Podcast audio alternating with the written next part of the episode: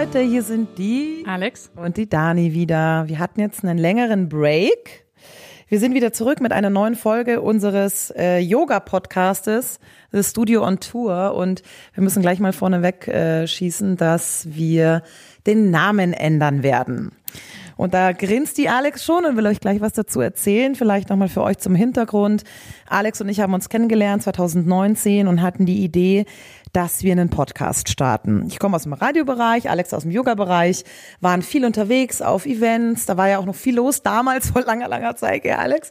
Unter anderem beim Festival in äh, Garmisch, wie hieß es noch? Wanderlust. Wanderlust. Mhm. Ich habe es schon vergessen, schau, weil so schon viel Zeit vergangen ist. Und äh, durch Corona bedingt sind wir nicht mehr on Tour. Wir wissen auch nicht mehr, wann wir on Tour gehen werden und wir wollen das alles auch gar nicht negativ sehen. Aber es ist Zeit für eine Namensveränderung, damit das alles auch Hand und Fuß hat. Alex Motto ist Feeling is Healing. Werden wir gleich äh, drüber sprechen und näher drauf eingehen. Und wir haben uns gedacht, das passt eigentlich sehr gut. Gerade auch in diesen Zeiten. Feeling is Healing ist unser Motto, wird der neue Name seines Podcastes.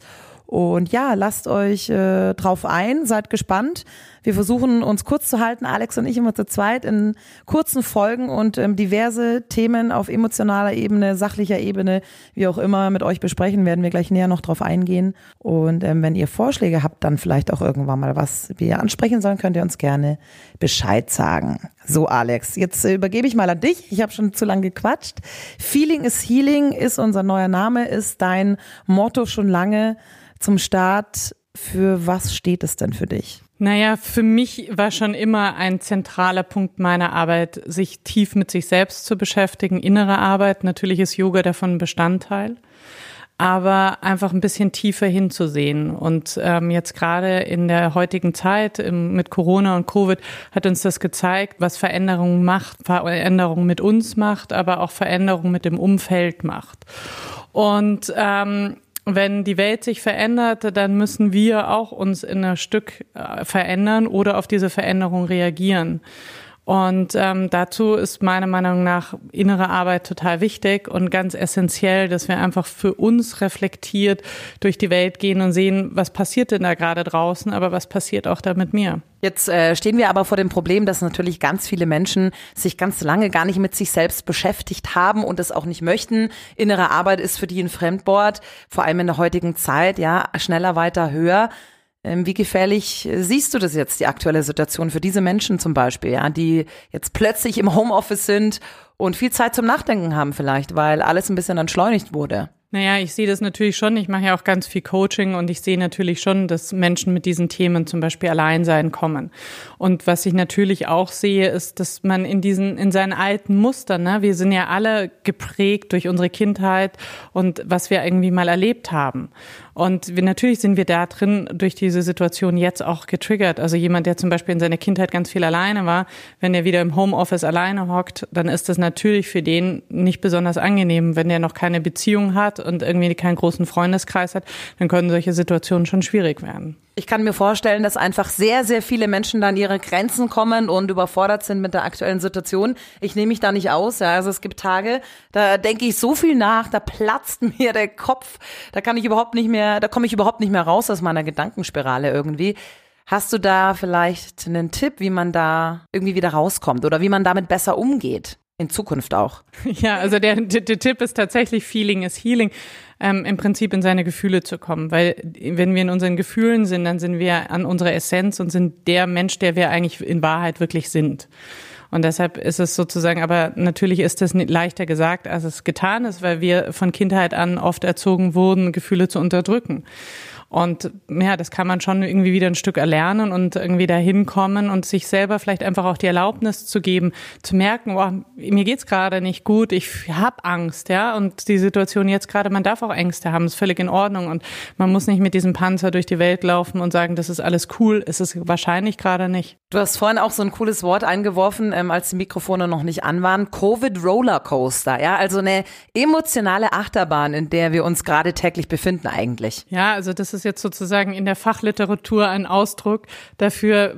Emotional ging es uns vielleicht früher alle zwei oder sechs Monate hatten wir mal so Höhen und Tiefen. Das kennen wir alle. Ne? Irgendwas Besonderes ist passiert oder saisonal im Sommer geht es uns ein bisschen besser oder ein Winterdepression. Und heute, ähm, auch in dieser Corona-Situation, haben wir solche emotionalen Höhen und Tiefen fast alle zwei bis sechs Stunden, weil es kommen irgendwelche Nachrichten rein oder irgendwie jetzt zum Beispiel heute Morgen habe ich wieder erfahren, dass meine Kinder wieder, also ich habe zwei kleine Kinder in der Schule Maske tragen müssen. Da geht's mir dann auch nicht besonders gut damit, ja.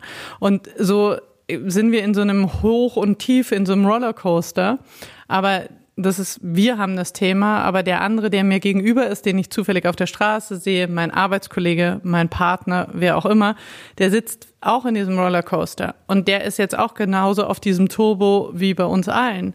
Und so prallen wir aufeinander und der eine ist vielleicht gerade oben und der andere ist unten. Und damit muss man auch umgehen können. Und das habt ihr sicher in letzter Zeit auch erlebt, dass ihr Menschen auf der Straße trefft, die plötzlich total aggressiv sind oder die die Straße wechseln oder ganz absurde also Situationen. Und ähm, mit sowas müssen wir jetzt auch umgehen wahrscheinlich. Ja, und dann die ganze Zeit diese Hab-Acht-Stellung, ja. Man checkt die Corona-App täglich, wie viel Begegnungen hatte man mit eventuell infizierten Menschen.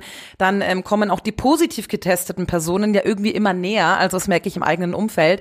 Man ist ja dauer angespannt eigentlich. Ja, absolut. Also das ist genau das, die, genau solche Warn-Apps oder irgendwie, es gab jetzt natürlich auch viele Leute, ähm, die das beruflicher getroffen hat, Restauranteigentümer, ähm, die ja da wirklich auch jetzt sozusagen wirklich durch schwere wirtschaftliche Krisen hindurchgehen. Ein anderer Punkt ist ja noch dieses Wort Social Distancing. Ja, eine Psychologin hat mal gesagt, es ist eigentlich völlig falsch. Es ist ja eigentlich nur Physical Distancing, also körperliche Distanz, weil äh, soziale Distanz haben wir in dem Fall ja gar nicht. Wir können ja telefonieren, wir können FaceTimen etc. Aber trotzdem entsteht da so eine, naja, wie soll ich sagen, man hält so extrem Abstand, was ja auch wichtig ist zu den Leuten. Aber ich, ich kann mir auch vorstellen, ich merke das auch bei mir selber, sobald es mal ein bisschen voller wird, dann wird man schon so innerlich aggro. Meinst du, das äh, verändert sich wieder, wenn alles gut ist? Oder bleiben wir distanziert, was ja eigentlich wirklich tragisch wäre, weil man sich das so angeeignet hat? Das kann ich nur hoffen. Also natürlich Berührung ist ja zum Beispiel was ganz Wichtiges, ja. Einfach dieser, dieser Kontakt und sich berühren, das ist ja Feeling is Healing. Man kann sich auf verschiedene Arten berühren, aber eine gute Umarmung hat natürlich eine Wahnsinnsqualität, ja. Und ähm, mein Kind kam irgendwann mal nach Hause und mein Sohn, der ist in der, in der ersten Klasse und er hat gemeint, seine Erzieherin hätte gemeint, ähm, Berührung wäre schlecht. Und also ich kann jetzt sowas irgendwie glücklicherweise auffangen, aber es ist ja trotzdem, da wächst auch nochmal eine andere Generation an, heran und das glaube ich, die können natürlich nicht mehr in diese alten Muster wieder zurückgehen, die haben das noch nicht erlebt und da habe ich schon Befürchtungen, dass sich in, in, da einfach schon was verfestigen könnte. Alex, jetzt gehören dir ja nach wie vor zwei Yoga-Studios und was ich sehr oft gefragt werde, Dani, wie sieht's denn bei dir im Yoga aus? Wie geht's den Studios? Glaubst du, dass sie im Dezember wieder aufmachen können? Manche sind auch schon pleite gegangen. Also Möchtest du uns vielleicht noch erzählen, ähm, wie siehst du denn jetzt die zweite Welle für dich aus beruflicher Sicht? Für deine Studios, für die Schüler, für das Yoga-Studio? Ähm, also großes Thema, könnte ich jetzt lange drüber reden. Also in der Zeit, glaube ich, nach dem ersten Lockdown, sage ich sich wochenlang mit drei Lehrerinnen oder drei Eigentümerinnen von Yoga-Studios zusammen, die wirklich aufgegeben haben. Ne? Und ähm, das sind jetzt schon, ich glaube, in Amerika waren Zahlen um die 50 Prozent der Yoga-Studios sind jetzt schon zu.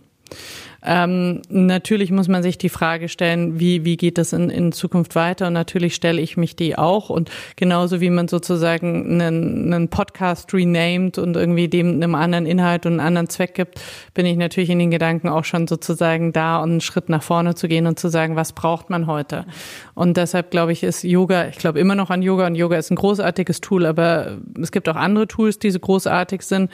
Und ähm, mein Ziel ist es, irgendwie dem Ganzen noch einen größeren größeren Rahmen zu geben. Und das ist, wo ich gerade so ein bisschen dran bastel, in die Richtung Awareness zu gehen. Aber das kommt alles. Okay, dann würde ich sagen, machen wir an der Stelle mal Schluss. Und äh, Alex und ich sind sehr offen für Vorschläge, für Themen, die euch bewegen. Wo können wir euch weiterhelfen? Ähm, was interessiert euch? Worüber sollen wir sprechen? Da könnt ihr uns gerne einfach eine E-Mail schreiben und dafür hat die Alex extra eine E-Mail-Adresse eingerichtet. Wir haben eine E-Mail-Adresse für euch eingerichtet, die heißt podcast at the studio. Dazwischen ist ein Minus.yoga. Sehr schön. Alex, dann, wir trinken noch ein bisschen Tee, ratschen noch ein bisschen, besprechen unsere Themen, die wir mit euch besprechen wollen und dann erstmal haltet durch, bleibt gesund und fahrt sicher auf unserem, wie heißt der, Covid Rollercoaster.